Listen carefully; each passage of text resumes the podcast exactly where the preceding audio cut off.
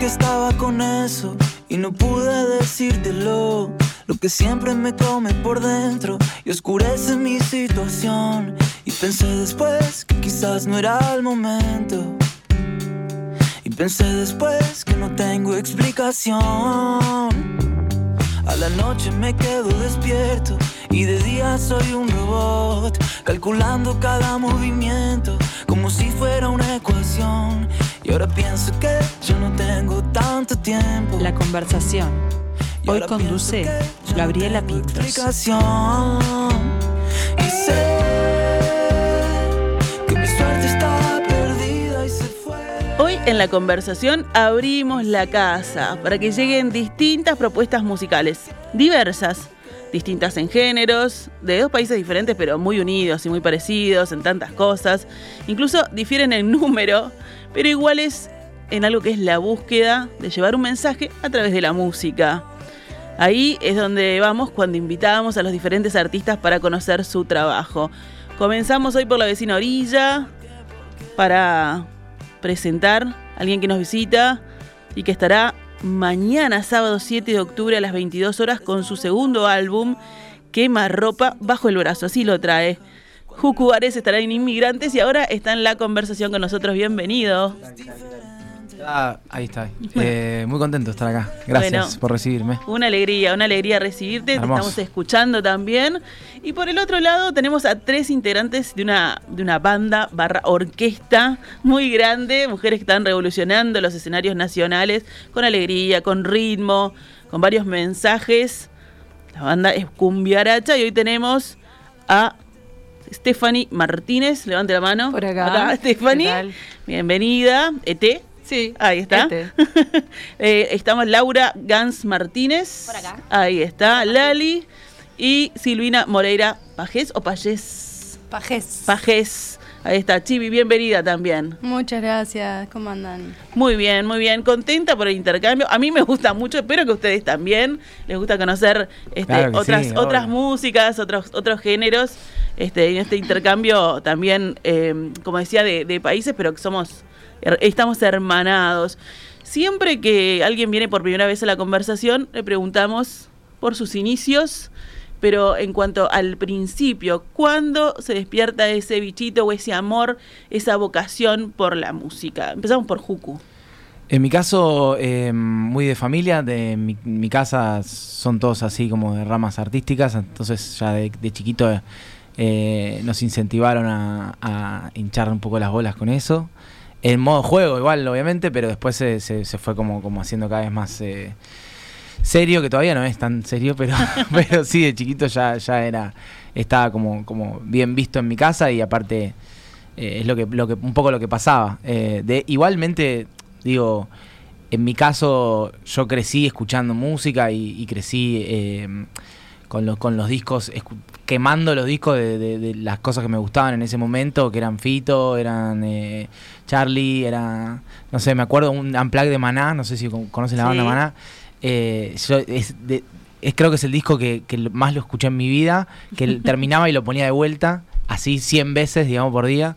Y eso es todo lo que te, te- te va como, como cebando para, para, para hacer lo que, lo que hoy haces. Después un instrumento y después todo eso, pero antes era fan y era un enfermo ya de chiquitito. Ahí está. Que eso, eso que le pasaba a Juku con Maná, que nos pasa a todos, ¿no? Que la, la música marca un momento de nuestras vidas, que ese disco le que quedó flechado. Acá las cumbiarachas, ¿cuál es el disco que las marcó a ustedes? Que decían, lo, lo escucho, lo escucho, lo escucho. Eh, bueno, no sé si decirlo. ¿Por qué no? ¿Por qué? Yo tuve una adolescencia muy impregnada de los Backstreet Boys. Y claro, por eso, no con quería, orgullo. por eso no quería decirlo. El pop de los 90 a mí me, me- bueno, me marcó mucho. Eh, Eh, Lali, mira, no, no tengas problema, porque capaz que acá estamos como en un grupo de era- autoayuda. era- era- Yo fui era- integrante del club de fans, así No. que Vamos, ya está, nomás, ya bien. está. Bueno, yo también, lo, no, mentira. no. Pero que, cómo era muy fuerte en ese momento todo eso. o Sí, sea, claro. Igual te pasaba un disco de los Backstreet Boys a Fernando Cabrera, a Silvio Rodríguez, a Nirvana, a Pink Sí, Floyd. Creo que un exacto. poco este, esa lo diversidad. lindo, lo lindo me- de los 90, que estaban Sí, todos juntos. Todos juntos. ¿Y por hermoso. allá? Pa, yo le, me da vergüenza también. Le ¿Por di qué? de bomba a Belinda. Lali. re, Sacando los trapitos Sí, sí, sí. Me viene Terrible. por México la cosa. Creo que MTV y, mm, Claro. y los canales argentinos hicieron los suyos, ¿no? Como Sí. con querer ser famosa y popstar y Sí, todo eso. ¿Cuál, Yo era, estoy un perdón, ¿cuál era el tema de Belinda que era bárbaro? Que el, el temazo tenía un temazo, no sé si te acuerdas. Sola. Ya estábamos todos con las manos alzadas para cantar No ese tema. sé si volverá. Tremendo, Qué- tema. qué temazo, Sí, Dios. sí. No, a mí me pasó lo mismo que Chi, tipo mucha tele y mucho también de escuchar la música de mi hermana que era más que es más grande. Entonces, claro, llegaba ella, eh, buscaba su música y yo ahí tipo a ver qué música y ta, en realidad también crecí en familia de músicos, entonces eh, un poco también me pasó lo mismo de, de ya estar como con eso, como ya nací ahí, Bien. compuesta. Divino eso, porque además es importante también para, para un artista tener el apoyo del, del núcleo que lo rodea. Ahora capaz que ya está más abierto, pero antes era, ay, seguro que vas a seguir eso, no querés eh, estudiar otra cosa o hacer otra cosa, buscar Claro, la, la clásica es no, no, anda a estudiar. Ni hablar, o sea, como en, en la, cualquier familia tradicional, por suerte no, no la tuvimos tanto, porque si no no estaríamos acá haciendo sí, esto. claro. O, o- o tener que luchar contra eso, que también es un- una batalla terrible en, la- en la- el crecimiento de una persona.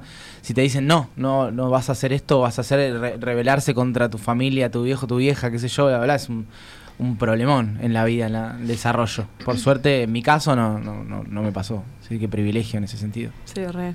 Y ahora estaba pensando, ¿no? Por, por esto de me da vergüenza decir, no sé qué. Uno ahora escucha mucha música. eh, tampoco no es como. Belinda es tremenda. En los, en los 80, por ejemplo, si, si escuchabas este rock no podías escuchar cumbia, si escuchabas eh, rock no- eh, te peleabas con los punks, ¿no? Y ahora eso como que está un poco más abierto y, y, ta, y me gusta esto y no nos da vergüenza, ¿Puedo ¿no? contar una anécdota? Sí. Hace poco estábamos con mi amiga Rodra viendo Los Fundamentalistas del Aire Acondicionado, la banda Uh, del Indio, y. Tremendo. Se acerca una persona y me dice, ¿vos tocás en la cumbiaracha? Fa, tremenda la banda. Yo soy rockero igual, ¿eh? Yo soy rockero, pero está buena la banda. Ahí está, Era- cumbaracha rock. Era un amor en realidad el Es un amor, yo, yo también soy rockera. Aparte estoy acá viendo a los fundamentalistas, ¿no? Bueno, ¿y cómo, ¿y cómo se llega a, en este caso, al género que, que hace cada uno? Juku, por ejemplo, ¿cómo elegís de todo lo que escucho y eso quiero expresarme por acá? No, pero como te contaba, eh, siempre fue en mi, en mi lugar, eh, siempre la canción. O sea, lo que yo siempre faneé y escuché toda mi vida fueron la canción. Y, aparte yo siempre nombro a los grandes de, nuestra música en Argentina. Eh, bueno, el indio, soy, soy fan de Los Redondos Enfermo también. eh, y después Calamaro, Charlie, Spinetta, Fito. Siempre fue como que yo quemé esos discos y fui creciendo con eso. Tampoco, nunca coqueteé con otra, otra música, ponele. Sí me gustan un montón de géneros, pero lo que yo hago y escucho es eso. Entonces, eh, a la hora, no tuve que decir, bueno, me voy a, a volcar más por este lado o por este lado. Siempre fue, y a la hora de hacer canciones, siempre fue eh, eso, ¿viste? La, la inspiración en ese sentido muy claro, en, en mi caso, ¿Y qué viene primero, la melodía o la letra? la melodía. Y después la, melodía tiene una letra que la vas como descifrando. Vos, mientras tarareás, decís como una palabrita. Y ahí no sé si les pasa lo parecido. Y ahí después decís, ah, esto dice, qué sé yo, eh, farmacia. Y ahí vos escribís y decís, ah, y ahí se te arma una frase. Y después esa frase tiene sentido. Pero es muy raro para mí eh, decir como, bueno, voy a decir esto en esta canción. O, escribir primero la letra. Bien. No, es como que la música ya viene con una letra para mí. Ahí Sí, está. sí. ¿Qué rima con farmacia? Me quedé pensando para... No, nada, eso es justo una palabra de Una mierda para palabra en una- fea, en una fea. canción. Elegiste. Ahora llegas con, con quemarropa, pero eh, es en tu primer disco que eran nuestros, ¿no? Sí. Ahí está. Me costó un montón acordarme. Sí, sí. sí, es ese. Eh, ¿qué, qué, qué podés decir de, de la diferencia, ¿no? De este segundo trabajo al primero y cómo fue esa primera presentación, ¿no? Que es el, el hito de sacar el primer disco para un artista, que decir, yo puedo hacer todo esto, yo hago todo esto, estas son mis canciones. No, yo vengo de, de- o sea, tuve una banda eh, muchos años llamada Nidos, que yo, bueno, era el, o sea, el cantante, compositor de las canciones, pero era una banda. Sí. Eh, y giramos mucho, tocamos mucho, recorrimos mucho y, y después, bueno, se separó la banda y ahí vino la pandemia y ahí empecé como a componer ese, ese primer disco y me largué, me animé, digamos, a largarme solo y qué sé yo, bla, bla. bla. Em, Pero y tiene, es otra cosita. es otra ¿no? cosa. Sí, es, es cancionero, es cancionero. Quizás Nidos era un, un poco más. eh, no sé cómo llamarlo. no, Eh, pero me refiero al, al mostrarse como solista, ¿no? Como que no es un poco más, digo yo, vulnerable para el artista decir, bueno, esto soy. Porque una banda es como Sí. que tenés otra espalda. Sí, ¿no? sí, es verdad, es verdad, es verdad. Pero no, no, no, no tuve ese miedo tampoco. O sea, como que ya, yo ya era un poco solista en realidad. Eh, Bien. si bien era una banda y, tenía otro nombre, eran mis canciones y salía yo al escenario a cantarlas. En ese sentido no fue como un gran cambio, pero sí. eh, Después fue como a nivel responsabilidades, cuando encarás un proyecto solo, no es lo mismo que ser una banda, que es más democrático y lo que fuera. Eh, sí, sí siento que cambió una cosa más de estructura. eh, y después se arm- armé una banda de ahora, que es la que tocamos mañana, para tocar mis canciones y que se llama el proyecto Jucuare, que soy yo. Y ahí la banda como que es distinto, como que se van cambiando un poco las, las, eh, los roles. Y después lo que tiene, que me preguntaste con respecto a este disco, es que una vez armada la banda, ahí recién hicimos el segundo disco con una banda, con shows, con giras, con eh, ya un recorrido más de, formado de un grupo de gente, que son los que tocan en el disco, que es mi banda hoy, y siento que el disco ahora tiene como esa, esa se, se escucha un poco más intenso y se escucha más caliente porque es una banda y son seres humanos eh, congeniando y, y tocando en vivo en un punto. El primer disco que hice solista, y aparte venía de la pandemia y todo, es como mucho más íntimo y aparte me juntaba en un estudio con un productor y éramos los dos ahí, eh, que no tiene tanta, viste, tanto calor humano. Marcó, marcó los discos y los trabajos de los, de los artistas la pandemia, ¿no? Como los discos pandémicos tienen otro color, capaz. Y sí, sí, un poco más triste seguro. Bueno, hay, hay de todo, hay de lo de un poco más triste y hay otro que es, bueno, la, la música nos salvó, nos podíamos juntar para tocar y hacer el disco Sí. y bueno, y, y- y pintaron con algo más optimista, ¿no? Qué De- momento raro, igual. No sé si ustedes existen desde antes de la pandemia o después. ¿Después? Es puntapié. En realidad Ahí surgimos ahí, prácticamente fue el espacio que logramos coincidir tantas personas. Y además nos llegan a la tercera parte porque ellos son parte de Cumbiaracha, pero son Claro. un montón el Sí. ¿Cuántos sí, son? sí. ¿Cuántos son? 13. 13. Wow, ¿qué? Eh, claro, sí, sí. Ah, es Y- un quilombo. Claro, surgió ahí porque coordinar tanta gente con tiempo libre, pues pandemia y todas ahí en un lugarcito medio eh, como Clandestino. clandestino, esa es la palabra, ya saben. Superábamos la, cap- la- ¿no? lo posible Sí, de sí. gente junta en un lugar cerrado. Exactamente. Como tiene, la como ley. tiene que ser. La ley. Sí. Y bueno, salió alegría y otras cosas que, que no esperábamos. Que en esto que preguntabas de cómo no- nos incursionamos en el género bailable, yo al menos nunca lo tuve en cuenta hasta que un día, che, hacemos cumbia, no sé qué, querés venir, ¿verdad? Mm, bueno, dale, vamos a probar.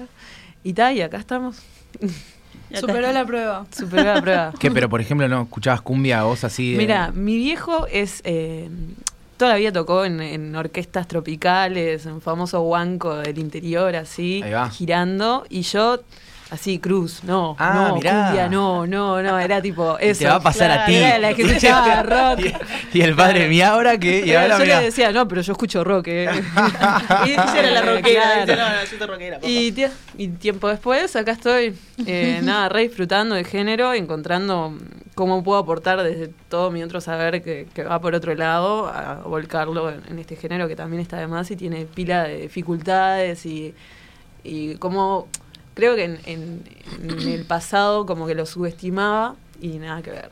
Claro. Pero en general es subestimado, ¿no? Como Sí, los sí. géneros así de música tropical, es como tan vistos como tienen ese prejuicio, ¿no? De que es música, bueno, como la música popular en general tiene un poco de prejuicio de subestimado. Y nada Porque decís musicalmente, perdón, ¿eh? Sí. Y yo creo que sí, ¿no? Como que en- Ah, lo que viene de lo popular es- está un poco, no, no es la música más yacera, de elite. Ah, como, como, como académico, como una, como una sensación así más eh, intelectual de la música. Claro. Sí. Siento No, que se vayan a tiempo- Me gusta este Juku entrevistador. Vamos a mostrarle un poco de lo que hace. Cumbia Aracha. eh, así, así ve y escucha y siente lo que hacen estas mujeres.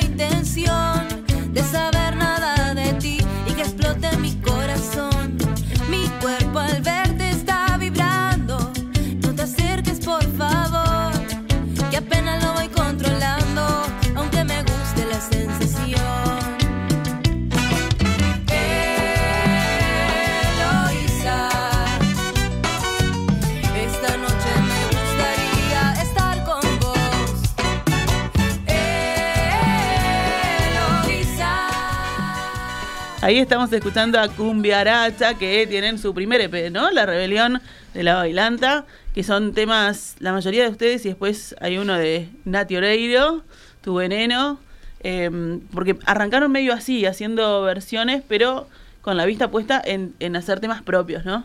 Sí, sí. Y una filtración también de los temas, ¿no? Te- En el ámbito bailable hay como muchas canciones que tienen como mensaje que no- estamos tan afines. Claro. Y entonces hay como un proceso de filtración y otro proceso de componer y, y decir lo que queremos decir y esas cosas. Y se encontraban esos mensajes que, que sí, a los que sí estaban afines, digamos, ¿no? Sí, sí, sí, se pueden encontrar. Ah, se sí, pueden sí. encontrar Hay también. que buscar igual bastante. Hay que buscar. Sí, hablamos de porcentaje que en 10 canciones, ¿cuántas? Una capaz, no Una sé, que pero realmente siempre hay una parte de la letra que, bueno, la mujer es objeto o tiene un mensaje Claro. un poco misógino o violento. Este, lamentablemente sí. O de amor romántico y vos sos mía. y- Posesivo. Ahí va. Ahí está. La maté porque era mía, decía un tema. Un Claro, que, es, es un montón. ¿no? que es un montón y, y todos lo cantábamos así como que después nos hizo el clic de lo que Es súper sutil eh, en algunos mensajes. A veces estamos mucho rato discutiendo y analizando una letra para ver, no, pero para mí decía esto, no, pero para mí en realidad fíjate que tiene este otro decir, sentido, es, sí, es delicadito. Bueno, y Juco les preguntaba ahora mientras escuchábamos música, ¿cómo hacen para componer que son tantas? A mí me gustó algo que son las comisiones. ¿Trabajan en comisiones ustedes? A ver. Somos cooperativa. Trabajamos en comisiones. Eh, está la comi música, la comi redes, la comi vestuario, la comi puesta en escena, la comi gestión eh, y comis que salen dependiendo de lo que necesitemos en el momento. Y bueno, en realidad las, las canciones van cayendo. No es que compongamos, ay, qué difícil, entre 13, sino que, bueno, bueno, tengo este tema, no sé qué, se escucha, se hacen arreglos, se cambian partes y ahí va gestándose con, con toda la riqueza que traemos todas, que eso también está de más. O sea, alguien presenta algo y termina siendo re distinto y súper rico de, de sabor, de, no sé, influencias, etcétera. Bueno, y estos temas que, que han presentado y que, que llevan a, las fiestas acá y eso, eh, ¿qué, qué- qué les han, ¿qué repercusión han tenido y qué sienten ustedes después de salvar ese, ese producto que sale, ¿no? Que viene alguien, trae este tema, esta, esta letra y después queda ese hijito que es una canción, este, ¿cómo, lo- cómo la sienten? Son temones. Creo que todos sentimos eso de todos los temas.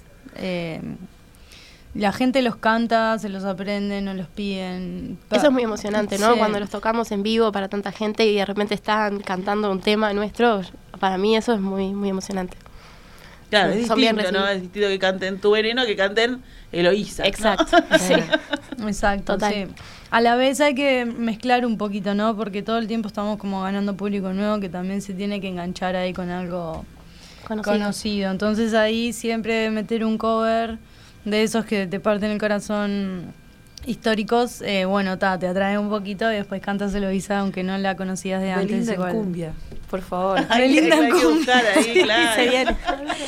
Luz sin gravedad en cumbia. Claro.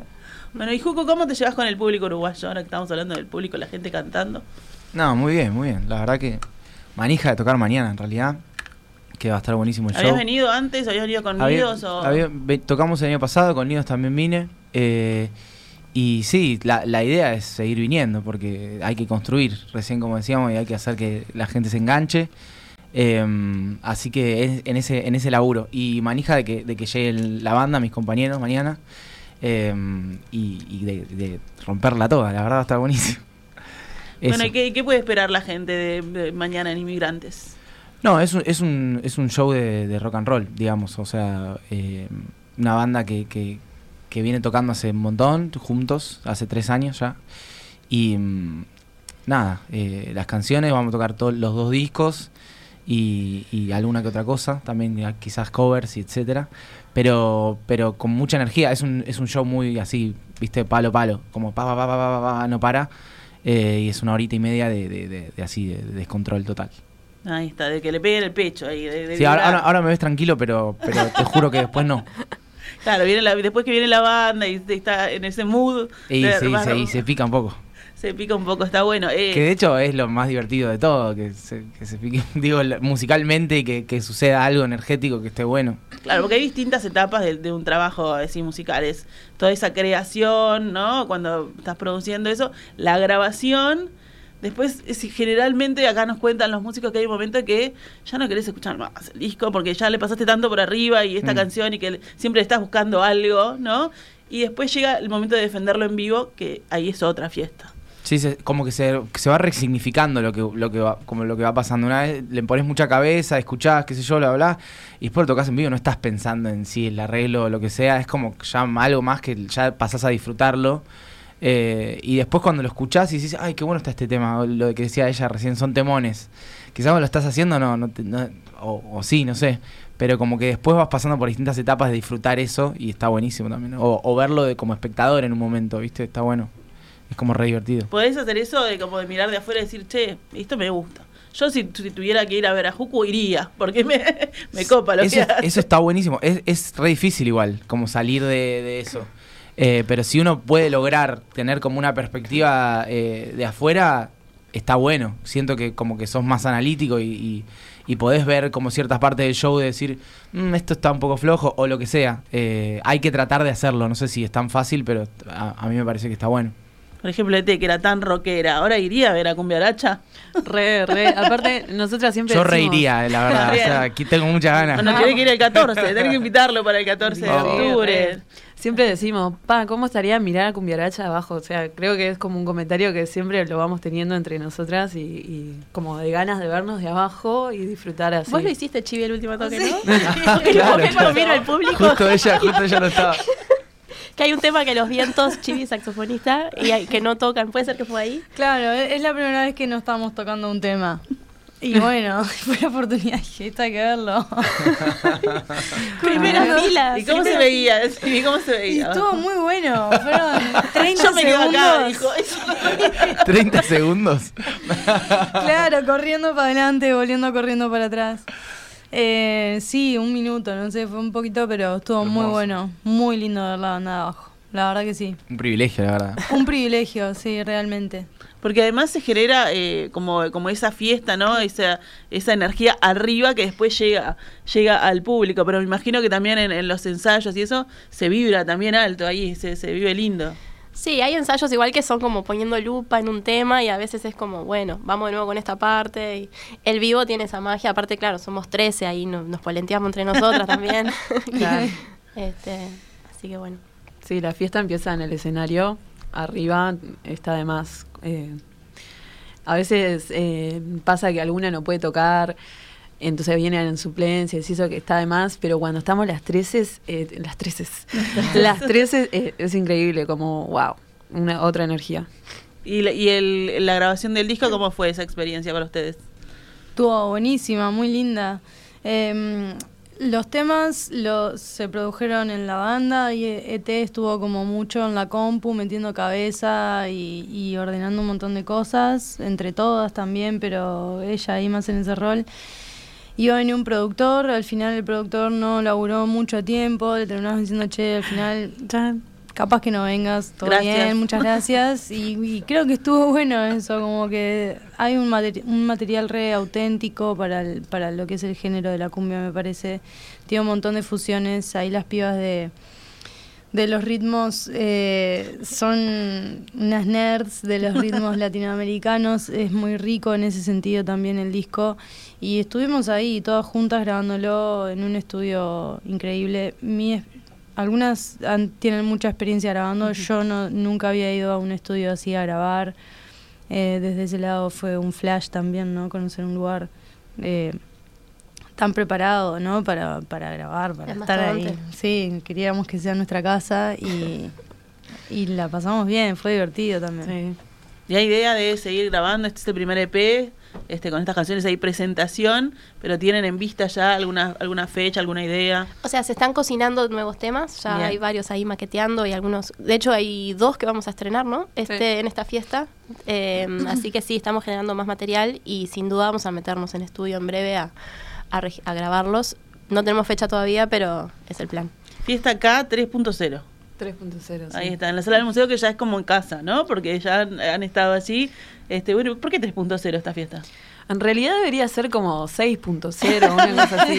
No la actualizaron. Porque sí, teníamos unas versiones más caseras de la fiesta acá, de las primeras, primerísimas, que la hacíamos, bueno, ahí En casas. en casas. Pandemia, ¿no? eh, pandemia y, también estaban increíble y lo mismo eh, a pulmón guerreras totales eh, no sé qué más decir Perdón, me 3.0 quedé porque es la tercera en este formato sala del museo. Claro. Claro, veníamos haciendo fiestas este para nuestro para nuestro público más cercano, para 100 personas en una casa y en un momento fue, vos, está quedando gente afuera, hagamos algo más grande. Juguemos, nos la jugamos, sala al museo, entra mucha gente, pero la verdad que viene saliendo divino y siempre hay un invitado. Este, ya estuvo Ana Prada, em, Martín Buscaglia, Luana, y ahora vamos a tener a Mochi Bien. y a Mariano Bermúdez, así que va a ser. Lo dijo. Lo dije. Ay, no lo dijo redes todavía. Uh, hoy, hoy lo íbamos a Primicia. revelar. Hoy es su cumpleaños. acá. Es su cumpleaños de Mariano, que ya le Hoy el mandamos cumple, un saludo y lo íbamos a revelar en redes. Así que está. Divino, la comisión de redes te va a ir a buscar ahora. Y tengo una caja. Te iba a decir lo mismo, la, la comisión de red te van a matar. Me va a matar. Bueno, pero yo feliz de que lo hayas tirado y la gente también, de que puede sacar sus entradas por Red Red Tickets. Red Tickets. Y para ver a Juku mañana, Lo mismo, Red Tickets. Red Y- Tickets. Ah, y, bueno, y ya sacan todo. Sacan para mañana, para el 14. eh, que auspicia Red Tickets ya el.